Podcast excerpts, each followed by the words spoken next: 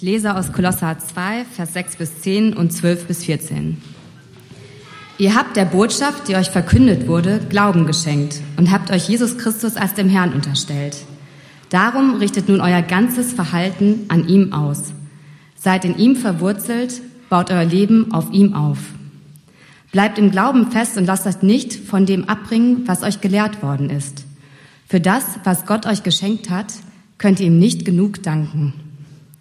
Nehmt euch vor denen in Acht, die euch mit einer leeren, trügerischen Philosophie einfangen wollen, mit Anschauungen rein menschlichen Ursprungs, bei denen sich alles um die Prinzipien dreht, die in dieser Welt herrschen und nicht um Christus. Dabei ist es doch Christus, in dem die ganze Fülle von Gottes Wesen in leiblicher Gestalt wohnt. Und ihr habt an dieser Fülle teil, weil ihr mit Christus verbunden seid. Mit ihm, der das Oberhaupt aller Mächte und Gewalten ist. Ihr wurde zusammen mit ihm begraben, als ihr getauft wurdet. Und weil ihr mit ihm verbunden seid, seid ihr dann auch zusammen mit ihm auferweckt worden. Denn ihr habt auf die Macht Gottes vertraut, der Christus von den Toten auferweckt hat. Ja, Gott hat euch zusammen mit Christus lebendig gemacht. Ihr wart nämlich tot. Tot aufgrund eurer Verfehlungen und wegen eures unbeschnittenen sündigen Wesens. Doch Gott hat uns alle unsere Verfehlungen vergeben. Den Schuldschein, der auf unseren Namen ausgestellt war und dessen Inhalt uns anklagte, weil wir die Forderungen des Gesetzes nicht erfüllt hatten, hat er für nicht mehr gültig erklärt. Er hat ihn ans Kreuz genagelt und damit für immer beseitigt. Guten Morgen. Ihr habt gesehen, äh, wir haben heute Morgen eine Taufe gehabt. Die Täuflinge waren vorne. Ähm, eine, eine, äh, ein, eine Sache, die ihr nicht mitbekommen habt, ist, oder hast du es schon erzählt? Eine Sache, die ihr, die ihr nicht mitbekommen habt, ist, dass es eigentlich fünf Täuflinge gibt. Eine ist uns untergegangen. Das stimmt nicht ganz. Das war geflunkert. Aber wir haben wirklich fünf Täuflinge gehabt. Und zwar ist es äh, folgendermaßen passiert. Äh, vor einigen Wochen kamen sie ins Büro und wir haben, waren schon länger mit ihrem Gespräch. Mal Dominik alleine, mal waren wir zu dritt. Und, ähm, und dann hat sie gesagt, ich will mich jetzt taufen lassen oder nie. Jetzt sofort. Und dann hat Dominik sie getauft im Büro. Äh, da ist so ein riesengroßer doppelter Boden und dann haben wir sie einfach, nee, auch, auch Quatsch. Aber Dominik hat sie tatsächlich äh, im, Bü äh, im Büro getauft. Also eigentlich haben wir fünf Täuflinge und ich freue mich so, dass ihr sozusagen jetzt zur Familie gehört. Und ich bereue das zutiefst, dass ich heute Morgen nicht dabei war. Ich war tatsächlich leider nicht an der Elbe ähm, und normalerweise lasse ich mir das nicht ergehen, entgehen. Äh, das ist eine tolle Sache. Aber leider, äh, ihr seht das im Programmheft, hier steht eigentlich Matthias Vogt drin, äh, der jetzt die Predigt halten soll. Und der hat uns gestern Abend um acht oder neun angerufen, dass er krank ist und nicht kann. Und deshalb habe ich mir dann sozusagen den Text nochmal gestern Nacht und heute Morgen angeschaut. Also deshalb konnte ich leider nicht zu Elbe kommen. Und guckt den mit euch trotzdem an, was in diesem Text heute drin steht. Und es geht natürlich irgendwie über Taufe ähm, Taufe ist uns eigentlich nicht fremd, haben wir schon mal gehört. Einige Kirchen taufen kleine Babys. Das ist in Deutschland die große Mehrheit. Andere Kirchen taufen dann Leute eben, die ähm, selbst sozusagen das bestimmen können, dass sie sich taufen lassen wollen, also die erst glauben und dann taufen sie. Das ist weltweit die Mehrheit und wir gehören eben zu den letzteren Kirchen, dass wir sagen, äh, wir wollen den Babys oder den Menschen ähm, die Entscheidung nicht wegnehmen, sondern wir wollen denen das Recht geben, selbst zu entscheiden irgendwann auch und vertrauen da eben, ähm, dass, dass die Sache gut geht. So. Ähm, aber warum lässt man sich jetzt eigentlich taufen? Ähm, was ist das Besondere daran? Was bedeutet das überhaupt? Und im Programmheft oder auch, ihr habt es gerade gesehen bei den Täuflingen, einige waren, die waren heute sehr mutig und haben alle ein bisschen was erzählt. Ähm, und wenn sie das so erzählen, oder wenn ihr euch die Berichte nochmal im, im, Pro, im Programmheft durchlest, dann geht es immer um, um Begriffe wie Glauben oder Glaubensbeginn oder Bekehrung oder Gott, Gott war auf einmal da oder ich habe Gott gespürt oder alle, also alles verschiedene Begriffe, die versuchen irgendwas ähm, zu erfassen oder zu erklären, was äh, man fast nicht erklären kann was im Herzen passiert ist oder in der Seele passiert ist, ähm, dass man auf irgendeine Weise in Gott mit Kontakt, in, in Kontakt gekommen ist, dass es auf einmal kein mögliches Nein mehr gab, dass man sich ziemlich sicher war, auch wenn Zweifel sind und so weiter, aber dass man, dass man angefangen hat sozusagen mit Gott anzufangen, mit Gott zu reden, mit Gott klare Sache zu machen. Bei einigen hat es Monate gedauert, bei anderen äh, Jahre. Ähm, bei der einen Frau hat es, ging es ganz schnell.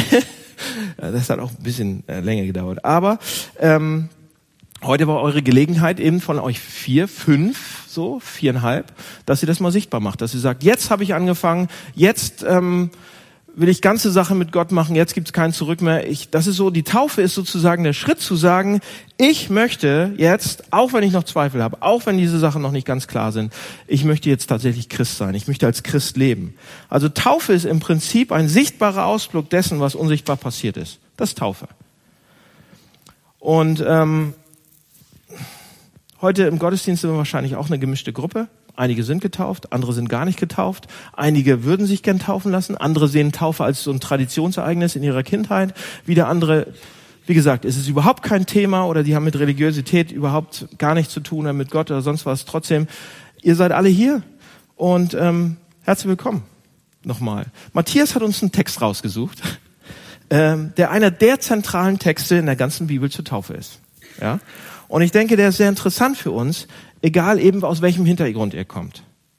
Ob ihr schon lange dabei seid oder nicht. Für die einen von euch, die jetzt schon getauft seid oder lange Christen seid, für, für die einen von euch ist es eine Erinnerung, was eure Taufe meint. Was ihr damit bekommen habt oder nicht bekommen habt. Also, oder was er, was es bedeutet für euch im Leben. Ja? Und für andere ist es wahrscheinlich ähm, erstmal eine Erklärung, eine, eine Erklärung kann es sein, was das Ganze bedeutet. Leute, und wenn wir uns den Text angucken, ich bleib heute mal echt dicht am Text. Ähm, dann hat der Text eigentlich drei, drei Teile. Ja? Erstens Vers 6 und 7, zweitens Vers 8 und 11 äh, bis 10 und dann drittens Verse 12 bis 14. Und die drei Teile möchte ich mal so überschreiben.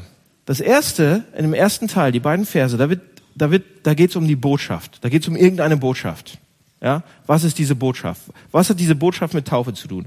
Das zweite ist, warum ähm, Warum ist es so schwer, diese Botschaft zu glauben? Oder warum vergesse ich sie mir wieder? Oder was hindert mich daran? Ja, das ist im, in den zweiten zwei Versen. Ist alles drin. Und dann im dritten ist, wie kriege ich diese Botschaft zurück? Oder wie kann ich das kriegen? Das sind die drei Punkte. Ja, also was ist die Botschaft? Und da mache ich es kurz und schmerzlos. Wenn ihr darüber ganz, ganz, ganz viel wissen wollt, dann kommt ins Hamburg-Projekt öfters. Ähm, die Botschaft, von der die Rede ist hier, in äh, Vers 6 ist, ihr habt die Botschaft, die euch verkündet wurde, ne, die, die wurde euch verkündet, das ist eine Botschaft und ihr habt die geglaubt sozusagen. Und dann habt ihr mit Jesus Christus irgendwas angefangen. So, was meinen die mit Botschaft? Welche Botschaft ist das genau? Es ist das, was für eine Überraschung, das Evangelium. Evangelium ist ein griechisches Wort, es heißt Evangelion, es ist die gute Nachricht oder gute Neuigkeiten.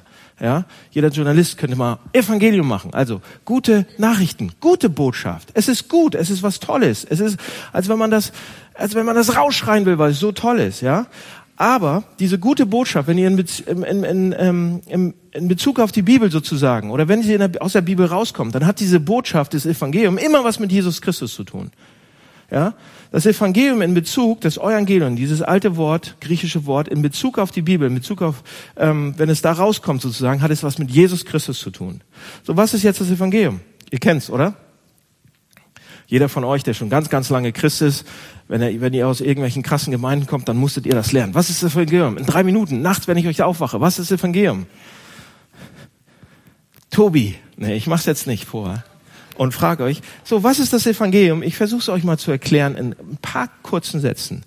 Pass auf, das Evangelium wurde beschrieben, schon, schon immer.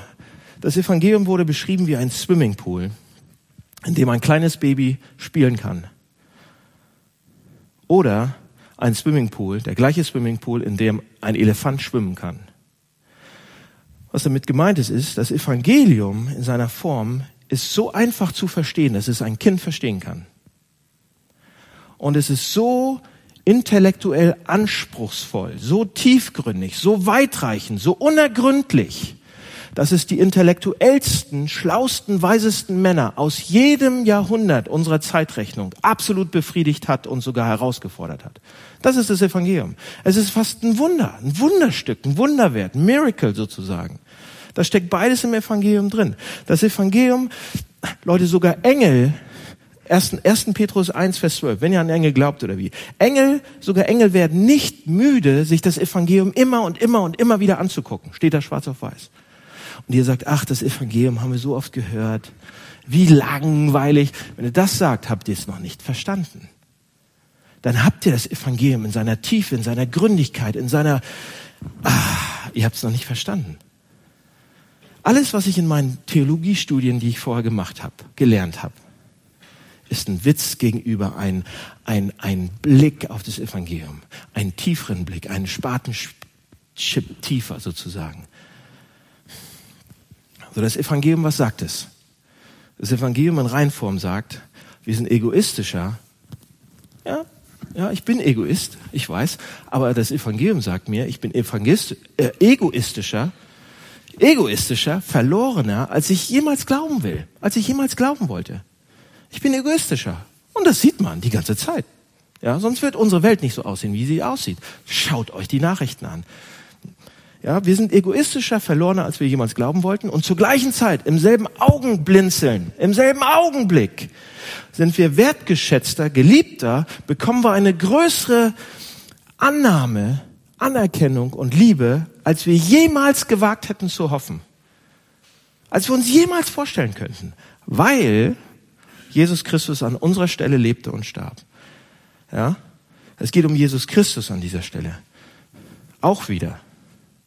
Das Evangelium kommt von ihm, es geht zu ihm zurück und wir dürfen Teil davon sein. Wir sind schlimmer, als wir jemals gedacht hätten und geliebter zur gleichen Zeit, als wir jemals gewagt hätten zu hoffen. Und das auszubuchstabieren, das reinzukriegen in meine Ehe, in meinen Beruf, überall, das ist so anspruchsvoll. Ja, das verändert meine, meine Kindererziehung. Das verändert meine Sicht von meiner Arbeit. Das verändert meine Sicht vom Geld. Alles. Jede Kleinstigkeit. Und das ist nachher die Arbeit. Das ist, warum es uns tiefer beeindrucken kann als jemals zuvor. Ja? Und es hat, es hat ihren Ursprung in Jesus und das Ende in Jesus. Warum in Jesus? Weil er auf diese Welt kam, weil er der, er musste das nicht tun. Ja? Steht auch im Text hier drin. Er kam auf diese Welt, er lebte hier auf dieser Erde mit den gleichen Herausforderungen, die wir hatten, mit Enttäuschung, mit Verletzung durch anderen Menschen, mit Verrat durch seine Freunde, durch das, all, all die schönen Dinge hat er gemacht, Erfolg gehabt, alles, was wir auch erleben, hat er auch gemacht. Nur, er blieb die ganze Zeit in engster Verbindung mit seinem Vater, was wir nicht sind. Er hat's aber gemacht. Mit Gott dem Vater. Wir schaffen es nicht mal fünf Minuten. Ja? Wenn wir das alleine versuchen. Er lebte vollkommen, mitten im Leben. Und er hat sie, hielt sich die ganze Zeit an Gott, hat nicht einmal ge, gefragt und nicht einmal rumgemault, oh, darf ich wirklich keinen Sex haben vor der Ehe, bla bla. Und wir denken, das ist von 100 Jahren und das macht sowieso heute keiner mehr. Und auch wenn Gott das mal geschrieben hat oder nicht, ach, ist nicht so wichtig. Und wir schlängeln uns rum und hier und da. Aber Jesus ist der Einzige, der absolut Gottes Willen getan hat zu einer Zeit und, und, und das perfekte Leben gelebt hat sozusagen. Absolut perfekt. Sondern das Überraschende jedoch an der ganzen Geschichte ist, dass Jesus dieses perfekte Leben gelebt habt und auf seinem Recht, ja, des Lebens, dass er, dass er absolut dieses Leben sich verdient hat, nicht, nicht darauf bestand, auf sein Recht. Er hat es freiwillig aufgegeben. Gesagt, ich habe zwar dieses Perfekte, ich bin, in Gottes Augen bin ich perfekt. Ich bin der Einzige, der in Gottes Augen perfekt ist, aber ich gebe das auf. Ja, ob, er sagte, obwohl ich das nicht müsste, tausche ich mit euch. Obwohl ich mir nichts habt zu Schulden kommen lassen, in keinster Weise, werde ich mir eure Schulden, die ihr euch zu Schulden gekommen hast, das werde ich mir aufladen. Ja, oder man könnte sagen, obwohl Jesus frei hat, arbeitet er doppelt so viel für uns. Ja? Damit, damit wir leben können, stirbt er letzten Endes für uns. Das ist Evangelium. Das klingt manchmal toll, manchmal viel bewegend und es ist schon ein toller Ausdruck von echter Freundschaft und echter Liebe. Super. Das haben wir irgendwie, ja, schon tausendmal gehört im Hamburg-Projekt. Wie bricht man es runter? Wie macht man es? Diese gnadenzentrierte, die, die, den Ansatz, den haben wir schon so oft gehört. Der ist so gut, ja. Ähm, aber wir vergessen das immer wieder. Wir drehen uns um uns selber, wir tun anderen Leuten weh, dauernd. Wir haben das gehört, aber wir machen es trotzdem nicht. So, das ist die Botschaft. Das ist das Evangelium, Leute. Und ich habe ähm, Und die ganze Bibel ist voll davon. Einige Leute denken ja, ja, das Evangelium ist jetzt nur die Evangelien, Jesu Weg, äh, also eigentlich auch nicht Matthäus, Markus die Hälfte davon, sondern eigentlich nur immer die Schlusskapitel, da wo es darum geht, ja, okay, jetzt stirbt er. Jetzt bezahlt er für mich. Jetzt gibt's den Austausch. Leute, ganz wichtiger, wesentlicher Punkt. Wie reich das Evangelium ist. Das Evangelium ist die ganze Bibel. Von Anfang bis Ende. Soll ich es euch zeigen? Ich rutsche mit euch durch. Das Evangelium ist von Anfang bis Ende. Pass auf. Bei jeder biblischen Figur, bei jeder Geschichte, auf jeder Seite des, der, der Bibel wird sozusagen Jesus hochgehoben. Wird Jesus, wird auf Jesus gezeigt, wird das Evangelium gezeigt. Soll ich euch zeigen, wie? Adam. Wer ist Adam? Mann von Eva. War eine Testfrage. Also, Adam und Eva. Ja, Adam der erste Mensch. Pass auf, wenn wir sagen, oh, Adam war da, dann müssen wir auch sagen, die Bibel zeigt uns, Jesus Christus ist der bessere und wahrere Adam. Ich sage jetzt immer besserer und wahrer. Das müsst ihr euch merken, okay? Jesus Christus ist der bessere und wahrere Adam, der der Versuchung im Garten widerstand. Ja, Adam wurde versucht, aber Jesus Christus ver, ver, bestand diese Versuchung im Garten. Seine Versuchung in, in, in, im Garten war außerdem noch eine viel, viel höhere Versuchung, so dass letzten Endes sein Gehorsam dass er die bestanden hat, auf uns angerechnet wurde. Adam. Dann kommt, wer kommt als nächstes? Abel. Ha? Jesus Christus ist der wahrere und bessere Abel. Dessen Blut, der wurde erschlagen. Dessen Blut, obwohl er unschuldig ermordet wurde, nicht nach unserer Verdammnis ruft, sondern zu unserem Freispruch. Kein wurde verdammt. Jesus Christus ist der wahrere und bessere Abraham. Ich könnte die ganze Zeit so weitermachen ja, der dem Ruf Gottes folgte, um all seine Behaglichkeit, sein Zuhause, seine, das Bekannte zu verlassen und ins Unbekannte zu gehen, ohne zu wissen, wo er hingeht. Jesus Christus ist der bessere Isaak, der nicht, der nicht nur vor seinem Vater so ähm, halb getötet wird und so, und so weiter und ähm, oh halt, stopp, hier ist doch ein Widder, kennt ihr die Geschichte? Sondern, sondern er ist der wahre Isaak, der gegeben wird der einzige Sohn, der gegeben wird und nicht verschont wird. Jesus Christus ist der wahre und bessere Jakob, der, der mit Gott rang sozusagen und der den kleinen Schlag des Gerichts kriegt, ja, damit wir das nicht kriegen müssen. Jesus Christus ist der bessere Josef, der wahrere und bessere Josef, der zur rechten Zeit des Königs, der zur rechten Seite des Königs sitzt und er vergibt denen, die ihn betrogen haben und verkauften und sonst seine Macht, um sie zu retten. Jesus Christus ist der bessere Mose, ja, der zwischen Gott und, dem, und das Volk tragt und als Mittler auftritt sozusagen zwischen Gott und das Volk. Jesus ist der bessere Hiob, der wirklich unschuldig litt und jetzt für seine dummen Freunde eintritt und sie rettet. Jesus ist der bessere David, dessen Sieg sein, sein, sein Volk sozusagen rettet gegen, gegen Goliath ohne dass das Volk, das Volk hat noch nicht mal einen einzigen Stein so aufgehoben. Und so weiter und so weiter. Jesus ist der wahre, das wahre und bessere Passalam. Der wahre Tempel, der wahre Prophet, der wahre Priester, der wahre König, das wahre Opfer, das wahre Lamm, das wahre Licht das und so weiter. Leute, das ist das Evangelium. Von Anfang bis zum Ende. Merkt ihr, wie, wie tief das gehen kann? Ich kann jetzt nicht weitermachen, weil ich in unserem Text bleiben muss. Aber wenn ihr einmal das Evangelium kapiert oder anfangt zu kapieren oder seht, was für eine Fülle und eine Reichtum da drin ist, dann könnt ihr nicht anders, als es auf jeder Seite zu finden. Und ihr denkt, das liegt in den Psalmen, das liegt überall drin. Ja? Überall ist das Evangelium drin. So, jetzt macht Paulus aber hier im Text bei uns, er sagt, das ist die Botschaft, die ist überall da. Die seht ihr, die ist klar. Und weil die Botschaft überall ist und weil sie über euch überzeugt hat, habt ihr gesagt, okay, ich bin Christ. Ich bin Christ geworden. Und jetzt ist aber die Frage, okay, warum ist das jetzt so schwer? Einmal Christ sein, ihr seid, die viele von euch sind getauft und die sagen jetzt, okay, einmal Christ geworden, aber es ist, es ist so schwer. Und ich ähm, bin immer noch ein Egoist. Oder schlimmere Worte, ja. Was Paulus hier macht im zweiten Teil ist, dass er uns zeigt, dass es, dass es ähm, im Prinzip zeigt er uns nur zwei große Hinderungsgründe, die uns immer wieder vom Evangelium wegholen. Zwei Stück. Ja? Er sagt damit, was sagt er?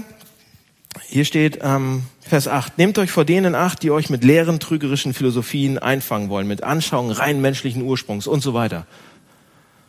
Was bedeutet das? Ja, diese trügerische Philosophie. Es gibt Sachen, die so entgegengesetzt dem Evangelium sind, dass es uns echt schwerfällt, dem, dem zu glauben. Immer wieder. Ja, unsere ganze Welt tickt anders. Und eigentlich sind es zwei Dinge, die uns weghauen wollen immer vom Evangelium. Das ist einmal Relativismus und Moralismus. Oder man könnte sagen Liberalismus und Gesetzlichkeit. Das sind die zwei großen Dinger, die zwei großen Themen, die uns immer wieder vom Evangelium wegholen. Dass es reine Gnade ist, dass es absolut geschenkt ist, dass es einen Austausch gibt, dass Jesus alles für uns gemacht hat, von Anfang an. Seht ihr in der Bibel? Das Evangelium hat nicht erst in, bei, bei Matthäus angefangen, sondern von vornherein. Und er, und er arbeitet seit Anfang der Zeitgeschichte daran, uns zu retten. Okay? Und, und, und Paulus sagt, es gibt zwei große Dinge, die das immer wieder in Frage stellen. Und das ist Relativismus. Relativismus, wie, wie funktioniert er? Fun funktioniert folgendermaßen. Ja, ich weiß gar nicht, ob es wirklich Gott gibt oder nicht gibt. Oder, naja, alles ist relativ. Und ich glaube, dass Gottes Liebe so groß ist, dass so und so alle irgendwie gerettet sind. Und wenn es eine Hintertür gibt, dann ist die groß genug für mich, auf jeden Fall. Ja, das ist Relativismus. Alles ist relativ. Liberalismus. Lasst uns machen, was wir wollen. Und der liebe Gott, wenn es ihn dann gibt, das ist schon okay. Der ist ja lieb. Ja, Relativismus. Ähm, und ich, und ich mache die Sachen, die mir gefallen. Ich bin im Prinzip Egoist. Ich bin im Prinzip mein eigener König, mein eigener Gott. Ich stelle die Agenda auf. Ich sage, wo es lang geht. Und heutzutage ist eben alles ziemlich relativ. Was ich gestern glaubt habe, ist morgen nicht mehr ganz so und übermorgen noch anders und deshalb ist es Relativismus. Okay? Das andere ist Moralismus. Und Moral ähm, ist fast noch schlimmer. Deshalb redet Paulus im ganzen Abschnitt eigentlich über das Thema. Relativismus ist leicht auszumachen. Da sagt man, okay, ich glaube nicht an Gott oder ich habe da keine Lust drauf oder sonst irgendwie und alle sagen, okay, dann glaubst du eben nicht an Gott oder du bist deshalb weit weg von Gott oder wie auch immer. Aber Moralismus kommt in, kann sogar in einem christlichen Anstrich kommen. Und viele Kirchen und Gemeinden funktionieren leider so. Und deshalb ist Paulus so scharf dagegen, gegen Moralismus. Ja? Dieser ganze Abschnitt von, von Vers, eigentlich von Vers 8 bis Vers 10 und dann ab Vers 15 hat Matthias nicht mehr abdrucken lassen. Aber von Vers 15 bis 21 geht das weiter, dass Paulus so gegen Moralismus ackert. Die ganze Zeit. Ja? Und, und lasst mich das mal ausdrücken. In diesem Abschnitt von Paulus geht es in, macht er in erster Linie eine klare Absage allen, allem Moralismus, das heißt allem überfrommen, durchregulierten, überkonservativen Lebensstilen. Habe ich gerade gesagt. Ja? Er sagt, das ist das Evangelium nicht. Und das muss ich natürlich erklären. Pass auf, dieser Brief ist an eine Gemeinde geschrieben, die sehr, sehr, sehr ähm, die, die in einer Situation war, wo es viele super fromme, super konservative, heute würden wir die so bezeichnen, äh, Menschen gab, die in der Kirche waren. Die waren absolut, die hatten immer einen schwarzen Anzug an, die waren immer gut gekleidet, äh, sonst durfte man gar nicht reinkommen. Die haben immer das Richtige gemacht, immer das Richtige gesagt, super fromm, super konservativ und haben auf alle anderen runtergeguckt, die nicht so waren. Ja? Und da ging es offensichtlich, Vers 16 bis 21, um praktische Sachen. Da ging es darum, was man angeblich nicht essen darf als Christ und was man essen darf und was man nicht trinken darf und was man trinken darf alles über 40 Prozent ist auf jeden Fall vom Teufel und so weiter. Da ging es darum, was man anziehen darf. Da ging es darum, was man anfassen darf und was man berühren darf. Also Dinge, mit denen man sich besser nicht beschäftigen dürfte. Ja, und es gibt garantiert von euch einige, die ihre alten Platten oder Kassettensammlung versch verschrottet haben, weil man das nicht anfassen durfte. Ja, ich komme aus einer geeigneten Gemeinde, da gab's, da, als ich meine erste E-Gitarre hatte, da war das Ding, die hatte zwei so eine Hörner. Echt? Ohne Scheiß, durfte ich nicht spielen. Und noch nicht mal einige christliche Bands waren, ja, ihr lacht jetzt. Das ist noch nicht mal 20 Jahre her, noch nicht mal 50 Jahre her, dass Moralismus unsere Kirchen so im Griff hatte. Dass Gesetzlichkeit unsere Gemeinden so im Griff hatte. Und Paulus redet die ganze Zeit darum. Ja? Da gibt es eine ganze Menge Alltagsdetails hier im Text, ja, die, die uns, die, die aussehen wie, wie menschliche Philosophien, wie Weisheit, wie gute Sachen. und die uns sagen, was man machen darf und was man nicht da machen darf als Christ, wenn man in die Kirche geht. Also Leute sind das im Prinzip gewesen, die ständig Regeln und Grenzen betont haben, immer Bedenken hatten, ständig Moral. Hinzu kommt, wenn man den Text dann liest, ähm, dass sie nicht das einfach so gemacht haben. Die haben das nicht gesagt, okay, das darfst du machen und das nicht. Sie haben, sie haben es nicht einfach so gemacht.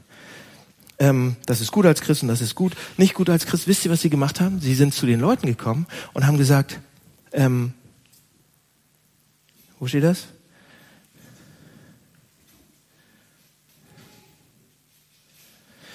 Was sie gemacht haben, ich finde es gerade nicht, was sie gemacht haben ist, sie sind im Namen Gottes gekommen. Noch eine Nummer schärfer. Sie sind gekommen und haben gesagt, Gott hat mir gesagt, du sollst das und das machen und das und das nicht machen. Du darfst das und das, Gott hat mir gesagt, du darfst das und das machen. Gott hat mir gesagt, ich soll dich heiraten. Was? Mist. Mist. Mir hat er das nicht gesagt. Und wenn Gott das sagt, Mann, ey, wie willst du denn gegen Gott argumentieren sozusagen? Das geht ja kaum. Ja?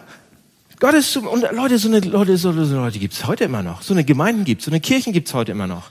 Da kommen Leute zu dir und sagen, Gott hat mir gesagt, du darfst das und das nicht, du solltest das und das hören und das und das nicht hören. Du solltest das und das machen und das und das nicht machen. Ihr solltet die und die Tour machen und die und die Tour nicht machen. Ihr solltet euch als Gemeinde da einsetzen und da nicht. Gott hat mir gesagt. Und dann ist es ziemlich schwierig, dagegen zu argumentieren. Ist ja echt schwer, gegen Gott zu argumentieren. Man könnte natürlich sagen, ja, wie hat er dir denn das gesagt? Und da fällt dann irgendwie schon meistens alles auseinander. Aber manchmal haben die, das ist ein Totschlagargument. Und das benutzt Paulus hier im Text. Die Leute machen das. Die Leute haben das gemacht. Die haben ihre Moralkodex aufgestellt, haben gesagt, das musst du machen im Namen Gottes und so weiter.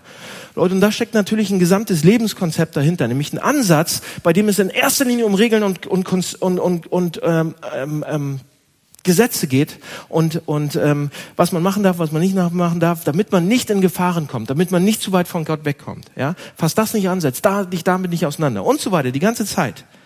Und fast jeder hier im Raum, glaube ich, kennt jetzt jemanden, auf den er zeigen könnte und so, ah, der kommt aus so einer Gemeinde. Ja? Oder der macht das so. Oder ich habe mal von jemandem gehört, der kommt auch, ne, der hat das, musste das schon mal mitmachen. Ja? Wähle das, äh, diese Musik darfst du nicht hören und wehe, du wählst die und die Partei. Dann bist du kein richtiger Christ mehr. Ja? Und studieren darfst du das und das auch schon nicht mehr. Das, und dann bekommt es diesen frommen, göttlichen Unterton. Und ihr sagt, ja, der und der, da ist das passiert, da ist das passiert. Aber lasst uns mal nicht so weit im Raum hier wegschauen auf irgendwelche andere, sondern lasst uns mal, weil Paulus wird jetzt persönlich auf uns selber schauen. Ja? Denkt mal kurz an die großen Themen in eurem Glauben nach, in unserem Glauben nach. Was sind die großen Themen, wenn wir uns in unseren Sofagruppen hinsetzen? Ja, wenn wir unbedingt einen Lobpreisabend haben wollen, weil sonst sind wir nicht heilig genug. Wenn wir unbedingt diese und diese Sache brauchen, wenn wir, wenn Heiligkeit, Selbstbeherrschung, Moral und Versuchung sozusagen, alles große christliche Worte, die Dauerthemen sind, dauernd die Themen sind, wenn das die Themen sind, die alle anderen überschatten, dann würde ich sehr sagen, dass wenigstens die Gefahr auch bei uns hier im Raum besteht und in unseren Sofagruppen und sonst wo, dass wir in so ein regelorientiertes Denken reinkommen, dass wir es zumindest antippen. Und wenn Paulus die Frage stellt hier im Text, ist ein christliches ähm, ist es ein christliches Lebenskonzept, in dem alles um Heiligkeit geht und um, um extreme Vorsicht vor allen Dingen, um extreme Selbstbeherrschung, um Heilungsfixierung. Ist es, was das ein christliches Leben ist? Grenzen, Regeln überall und dabei verbunden auch der Gedanke, dass man besonders einen heiligen Lebensstil äh, machen muss und wenn man den hat, dann kommt man auf jeden Fall näher zu Gott. Die Antwort kommt in Vers 22 und 23. Ist nicht im Text drin, müsst ihr nachlesen. Weil die Antwort, da sagt er, ich lese vor, menschliche Regeln und Lehren sind es. Sie machen so zwar den Anschein, als wären sie Zeichen besonderer Weisheit mit ihren selbstgewählten Frömmigkeiten und den Demutsübungen und den Kasteiungen des Körpers. Sie sehen besonders geistlich aus, sagt er. Die Leute, die das machen, sehen besonders geistlich aus und sehen besonders tolle Christen und sind besonders tolle Gemeinden. In Wirklichkeit ist es abschreckend. In Wirklichkeit bringt uns das alles nicht näher zu Gott. Und es ist besonders abschreckend für unsere Freunde. Sondern es dient nur der Befriedigung menschlicher Selbstsicherung und Eitelkeit. Schwarz auf weiß. Äh, wie bitte? Was? Wo, äh, was? In Wirklichkeit, sagt Paulus, bringt dieses ganze Streben nach Heiligung, dieses regulierte Streben uns Gott nicht näher, sondern dient nur unserer Eitelkeit und unserer Selbstsucht. So, was macht Paulus hier? Er entmachtet grundsätzlich ein großes Klischee.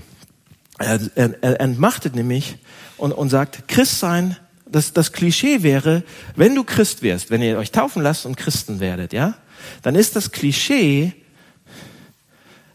Christsein bedeutet besonders konservativ zu sein, besonders spießig, besonders eng, besonders regelorientiert, ständig Halt und Vorsicht rufen. Und wenn wir Leute, ihr glaubt mir nicht, geht mal bitte auf die Straße oder fragt eure Freunde, was ist ein Christ? Was ist ein guter Christ? Wisst ihr, was die Antwort sein wird?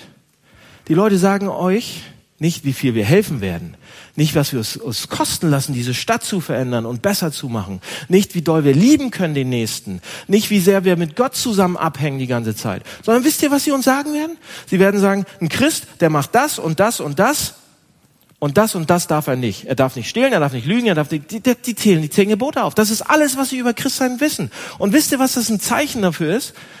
Dass sie Christsein mit Moral oder Regeln und Gebote in einen Topf stecken und nicht mit einer lebendigen Beziehung zu Jesus, zu Christus. Und ihr sagt, ja, so schlimm ist es. Doch, es ist so schlimm. Die Gemeinde, die Kirchen haben ein echtes Problem. Nicht ohne Grund. nicht ohne Grund, Leute. Ja?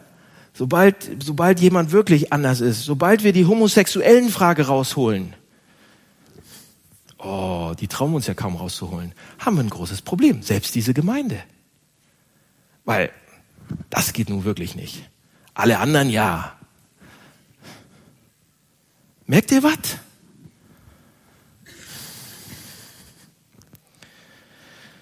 Paulus entmacht es dieses Klischee und sagt, darum geht's nicht, Leute. Darum geht's nicht. Unsere Frage müsste sein, wie werden wir eine Gemeinde für Homosexuelle? Nicht irgendeine andere Frage. Und dann kommen wir der Sache ein bisschen näher. Dann kommen wir ein bisschen näher, was Gnade bedeutet. Seht ihr, selbst die, die wir schon zehn Jahre, sieben Jahre sind wir jetzt hier. Und immer hören wir das Evangelium. Und immer hören wir alle anderen Sachen. Selbst uns schleicht sich so manche Sachen ein, manche Themen. Ja, und Kinder, naja, egal, ich höre auf jetzt. Ihr, ihr merkt, was ich mache, was ich sagen will, ist, wir sind auch nicht davon verschont. Wir machen diese Sachen. Direkt oder indirekt. Und besonders hier oder hier, wo auch immer das bei euch sitzt. Ja? Paulus sagt, das hat einen Anschein von besonderer Frömmigkeit. Oh, wir sind besonders dicht bei Gott. Aber in Wirklichkeit besteht zumindest die Gefahr, ich sage nicht, dass so ist, aber es besteht zumindest die Gefahr, dass es nur unsere eigene Eitelkeit und unsere eigene Selbstsucht ist. Und dann kann man nichts, nichts machen. Leute, das Evangelium hat ein Kernthema, das anders ist als alle anderen Religionen und Philosophien dieser Welt. Und zwar Erlösung und Rettung bekommt man. Bekommt man. Man kann es sich nicht erarbeiten. Man kann noch so fromm sein. Man kann noch so viele Argumente haben für irgendwelche Lebensthemen. Du kannst nichts dafür leisten. Nichts. Es ist ein Geschenk. Ein absolutes freies Geschenk. Und ihr Täuflinge habt das heute Morgen sozusagen unterstrichen, habt gesagt, yes, ich kann nichts dafür tun. Man bekommt es nicht wegen seiner Moral oder was man auch immer tun muss. Es ist absolut, du kannst es dir nicht erarbeiten. Niemals. Du kannst noch so ein Arsch sein und willst besser werden, besser werden. Habt ihr gehört, was Dejan heute, heute gesagt hat und sein Cousin die ganze Zeit? Und ich kenne ganz, ganz viele Jungs, Männer, und Frauen, die so ticken, die sagen, erst muss ich doch alles in Ordnung kriegen, erst muss ich doch alles richtig machen, dann hat mich Gott lieb. Erst muss ich doch meine Beziehung mit Gott in Ordnung bringen. Dann geht's mir ein bisschen besser. Erst muss ich doch ein bisschen was machen, damit Gott mich lieben kann. Vergesst das. Das ist eine gro große Lüge. Das ist Moralismus.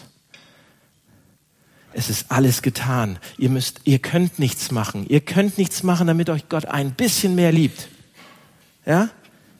Es geht nicht da, darum, ein bisschen konservativer zu sein, ein bisschen weniger liberal zu sein oder umgekehrt oder irgendwo den Mittelweg zu finden.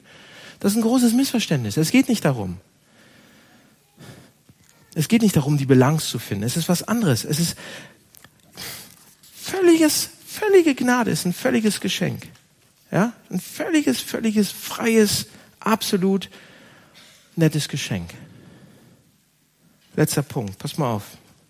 Vers 9. Wo bin ich hier? Da.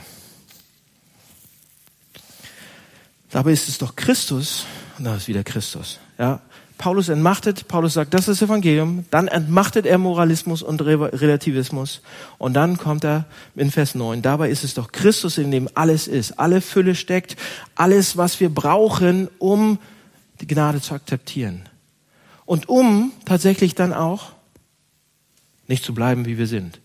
Wer will denn ein Arschloch bleiben? Oder ein Egoist? Ja, ich wäre so gerne Egoist weil die Welt um mich so schwierig ist oder wie. Keiner will so bleiben. Wenn du alle Leute um dich wegjagst, weil du so egozentrisch oder narzisstische Neigung hast, das ist ein Problem. Ja? Und Leute, ganz ehrlich, wir wissen eigentlich, was die richtigen Sachen sind. Ich brauche sie euch nicht vorzupredigen. Deshalb machen wir das auch selten. Ihr wisst, was das Richtige ist. Ihr wisst es.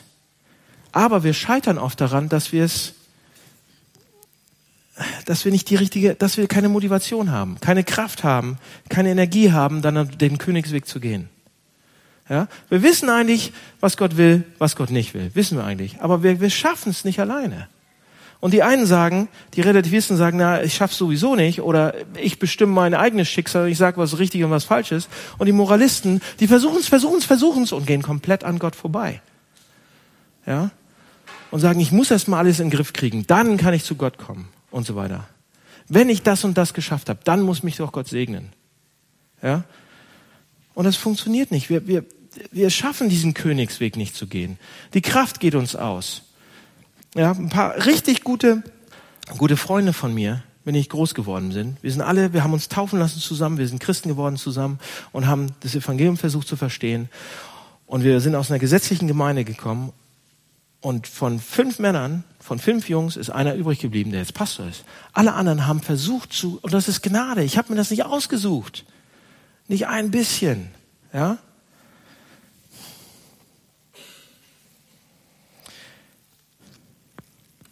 Seht ihr?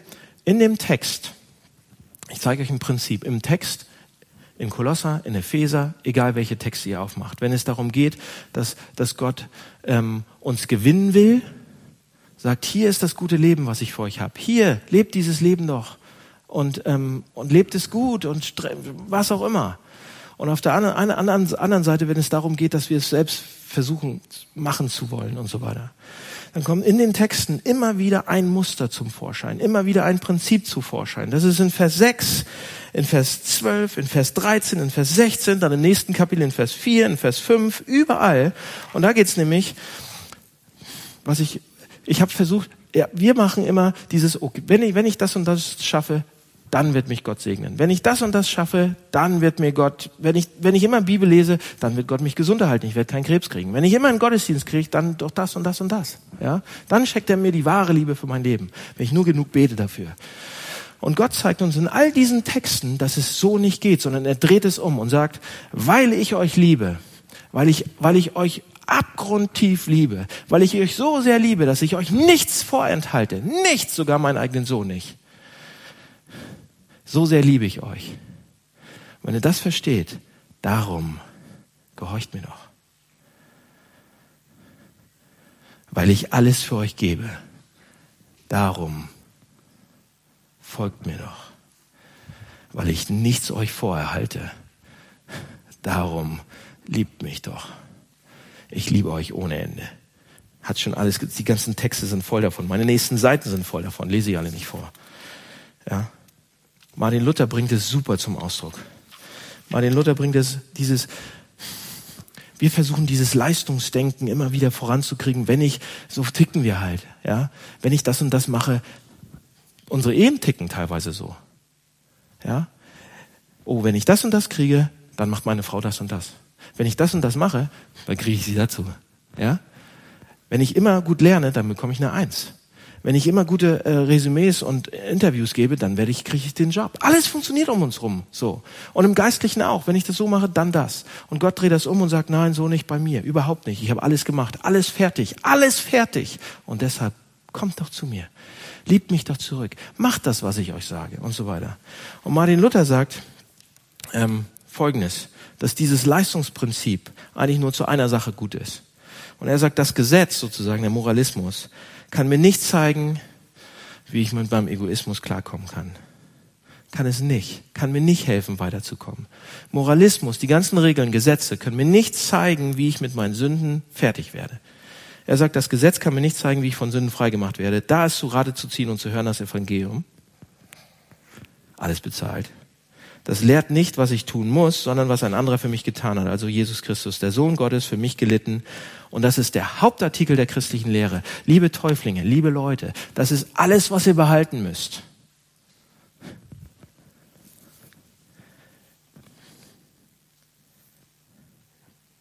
Der Hauptartikel der christlichen Lehre. Jesus Christus, der Sohn Gottes, für mich gelitten.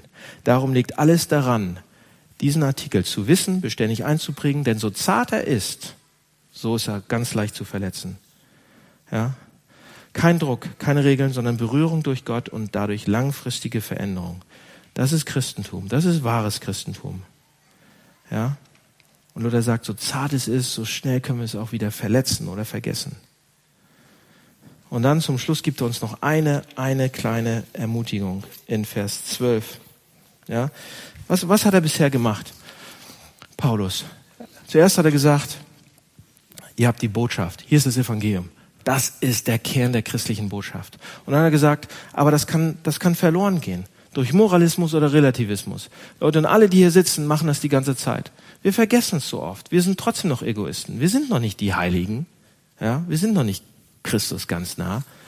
Und dann zum, zum dritten sagt er, aber, aber es ist, es gibt etwas, es gibt eine Sache, die uns eigentlich dahin bringen könnte, nee, die uns dahin bringen könnte, ähm, das Evangelium tiefer zu verglauben, tiefer zu vertrauen, tiefer zu verstehen. Und das ist Vers 12. Und Vers 12 steht, mit ihm zusammen wurdet ihr begraben, als ihr getauft wurdet. Und weil ihr mit ihm verbunden seid, seid ihr auch dann zusammen mit ihm auferweckt worden. Vers 12. Zack. Wisst ihr, was das heißt? An wen geht er, an wen geht er, der Vers? Das ist der, der, an die Täuflinge, an die Getauften. Einige von euch sind getauft. Super. Ja. Das sind Leute, die ihr Leben Jesus gegeben haben, die gesagt haben, nicht ich bestimme, sondern du sollst bestimmen. Nicht ich möchte mir mein, meine Rettung selber verdienen und gut sein oder sonst was, sondern du. Ja. Wenn er hier redet über Taufe, dann redet Paulus nicht über die Superchristen, oh, die Guten sind getauft. Nee, überhaupt nicht. Er redet über alle, die irgendwann mal gesagt haben, ich möchte zu Jesus gehören. So, und was ist mit diesen Leuten? Was sagt er da? Sie sind verbunden, vereinigt, vereinigt mit Christus. Und vereinigt ist ein schwieriges Wort, verbunden ist ein schwieriges Wort. Das kann man kaum übersetzen. Ja, eigentlich ist es ein Wort aus der Landwirtschaft. Ein Bauerwort. Ja, und meine, meine Großeltern waren Bauern. Ähm, und, ähm, und dieses Wort, was es eigentlich bedeutet, dieses Verbundensein oder einge, eingepropft sein, eingepflanzt sein, vereinigt sein, verbunden sein. Wisst ihr, was das heißt? Hier ist die Geschichte. Mein Opa war ein Bauer. Und der war ein guter, ein guter Bauer, glaube ich. So, und ähm, vor einiger Zeit war ich bei ihm im Obstgarten. Der hatte noch einen Obstgarten und er macht das noch so ein bisschen. Und ich habe gestaunt an diesen Äpfelbäumen, die sind relativ groß schon mittlerweile. Ähm, da waren so Tesafilme, äh, so Gaffer, Gafferband, war um einige Äste so am Stamm rumgebunden. Ich dachte, pff, wer macht denn sowas? Opa, guck mal deine Äpfelbäume, jemand hat da Gafferband, die haben wohl geblutet oder keine Ahnung, was damit ist, da fällt wohl der Ast ab. Und er hat gesagt, nein, nein, nein, hier ist, was ich gemacht habe. Jetzt hör zu, weil ich bin bald nicht da, dann musst du das irgendwann machen. Ich dachte, okay. Er hat einen Apfelbaum gepflanzt, wusste nicht, wie guter Apfel wird. So, weiß man ja nicht, wie, wie süß oder wie lecker der ist. Und irgendwann wusste er das, der war dann so groß.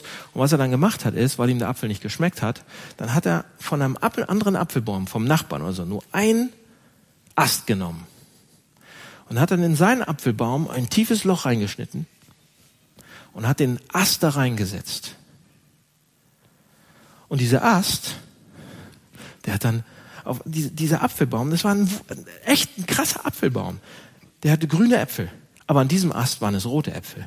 Und der Ast wurde angenommen, der Ast ist angewachsen sozusagen.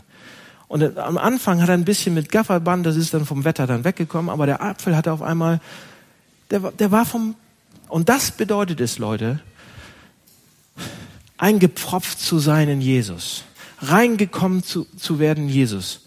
Wenn wir nicht in diesem Apfelbaum wären, dann wären wir abgerissen. Dann würden wir vielleicht komische Äpfel bringen oder sonst was. Dann wären wir, das Bild hinkt natürlich irgendwo, aber dann, dann wären wir alleine. So, wenn wir in diesem Apfelbaum drin sind, dann bedeutet das, wir sind eingepflanzt da und wir können nichts dafür machen, ob wir, ob wir jetzt, ob wir jetzt wachsen oder nicht machen. Ja? Wir, also fa fast nichts. Da ist jemand anders, der an uns rumschneidet. Da ist jemand anders, der das Wachstum bricht. Da ist jemand anders, der das macht. Und wenn wir uns taufen lassen, in dem Moment, wo wir uns taufen lassen, kommen wir mit dem Ast in diesen Baum rein. Wir werden eingepropft, wir werden reingesteckt. Alles klar? Das bedeutet, der Apfelbaum sind im Prinzip wir jetzt. Und das bedeutet übertragen, Jesu, Jesu Vergangenheit ist meine Vergangenheit. Jesu Zukunft ist meine Zukunft. Das, was mit dem Baum passiert ist, ist eigentlich mit mir passiert. Was, was mit dem Baum passieren wird, wird mir passieren. Ja? Wir sind mit ihm gestorben und, und unsere, da steht, wir sind mit ihm verstorben, äh, gestorben. Unsere Vergangenheit ist, ist äh, seine Vergangenheit ist unsere Vergangenheit. Unsere Vergangenheit ist seine Vergangenheit. Und das, das für, die Zukunft trifft das genauso zu. Leute, Gott sieht uns jetzt, wenn wir getauft sind, sieht uns Gott nicht mehr als, als wenn wir da alleine stehen, sondern er sieht uns, als wenn wir am Kreuz gestorben wären. Als hätte ich diese extreme Gottestrennung miterlebt. Schon als wäre ich komplett abgeschnitten worden. Als, als, als wäre ich begraben worden. Als hätte ich die Konsequenzen schon alle selbst bezahlt. Wenn ich getauft werde, passiert genau das. Das ist die Konsequenz. Und das Symbol der Taufe macht das ganz, ganz gut deutlich sozusagen. Okay?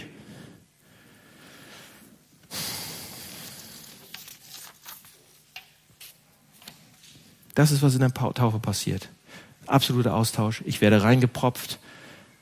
Es liegt nicht an mir, sondern an, an ihm. Es steckt noch eine ganze Menge mehr im Text. Ich mache mal Schluss jetzt.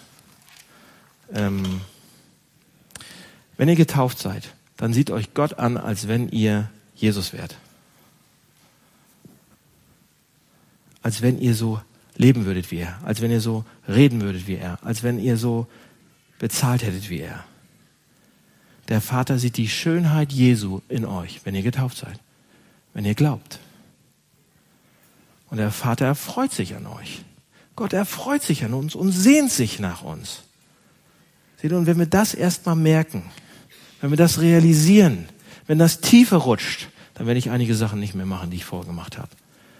Wenn ich merke, wie Gott sich das hat was kosten lassen und wenn ich merke, wie er verrückt nach mir ist, um dabei zu sein und alles ist bereits erledigt, Lasst mich nochmal beten. Lieber Herr, vielen Dank für diesen Text. Vielen Dank, dass da äh, mega viel Evangelium wieder drin steckt. Einfach nicht nur in diesem Text, sondern in der ganzen Bibel, von Anfang bis Ende. Und an diesen Texten kommt es mal wieder so gewaltig raus. Und in der Taufe kommt es auch so gewaltig raus, was eigentlich ähm, dein Plan von Anfang an war, dass du uns nicht mit Moral und Gesetzen ähm, beeindrucken willst oder mit deiner Kraft oder Stärke, sondern dass du uns rein lieben willst, dass du alles bereits gemacht hast, dass du uns einen roten Teppich ausrollst sozusagen, dass wir im Prinzip nur, ähm, was heißt nur, das ist so schwer, darauf zu gehen, weil wir gar nicht glauben können, dass es für uns ist weil wir ähm, uns immer wieder umdrehen und unser eigenes Ding machen wollen. Ähm, hilf uns dabei, auf diesem roten Teppich zu bleiben. Hilf uns dabei, eingepropft, das, das zu verstehen, was es bedeutet und tolle, tolle, tolle Frucht zu bringen.